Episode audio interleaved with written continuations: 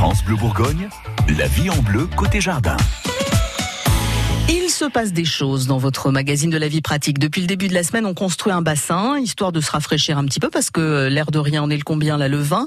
Euh, le 21, c'est demain, ce sera l'été. Nicolas Brune, vous êtes notre expert jardin. Quand on a un beau bassin, c'est bien de mettre euh, quelques plantes aquatiques dedans, non?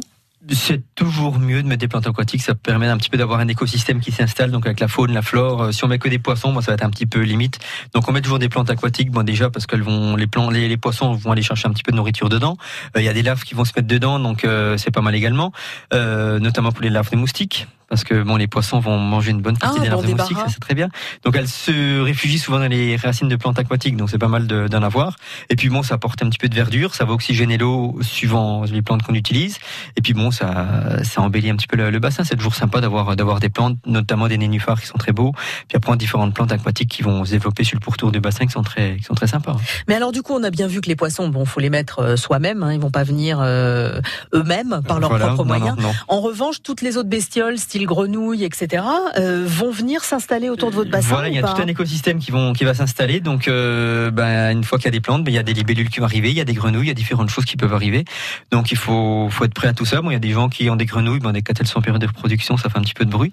Mais bon, ah ça dure pas longtemps. Oui, mais bon, il y a des gens qui supportent rien.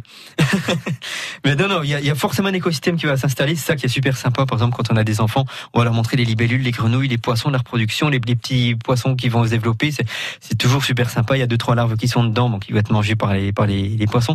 Mais non, c'est toujours très très sympa d'avoir euh, un bassin. Mais alors justement, comment elles savent les bestioles qu'il y a un nouveau bassin Il n'y a pas un guide du routard euh, pour grenouilles? Eh à croire que si, parce que souvent quand on a un point d'eau, eh ben, il y a des, y a plein de, plein de, notamment les libellules qui viennent toutes seules, et puis les, les grenouilles également qui arrivent. Donc comment elles font pour savoir, je ne sais pas. D'accord, mais en tout cas, euh, on est ravis de, de, les voir euh, arriver.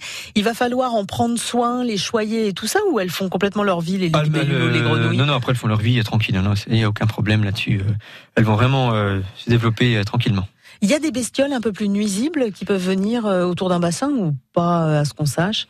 Puis on peut éventuellement, des fois on a des couleuvres d'eau qui peuvent arriver, mais bon ça c'est très rare. Ouais. Mais bah après, c'est pas spécialement nuisible. Non, non. oui, puis vous en aurez pas. Euh, après, Ce, qui est, ce qui est, bien également en plein été, bon, il y a les oiseaux qui vont venir boire dedans. Il y a euh, les abeilles qui vont venir dedans également. Elles aiment bien avoir un point d'eau comme ça pour euh, pour euh, venir boire euh, quand il fait vraiment très très chaud. Donc non, non ça, ça, attire vraiment toute une faune, une flore qui est vraiment très sympa. Eh ben c'est parti pour le bassin et pour les plantes aquatiques. Merci Nicolas. On peut retrouver tous les conseils de Nicolas Brune sur francebleu.fr. Dans une heure, Gilles Sonnet, notre expert en plantes, nous encouragera à faire des beaux bouquets avec du France Bleu Bourgogne.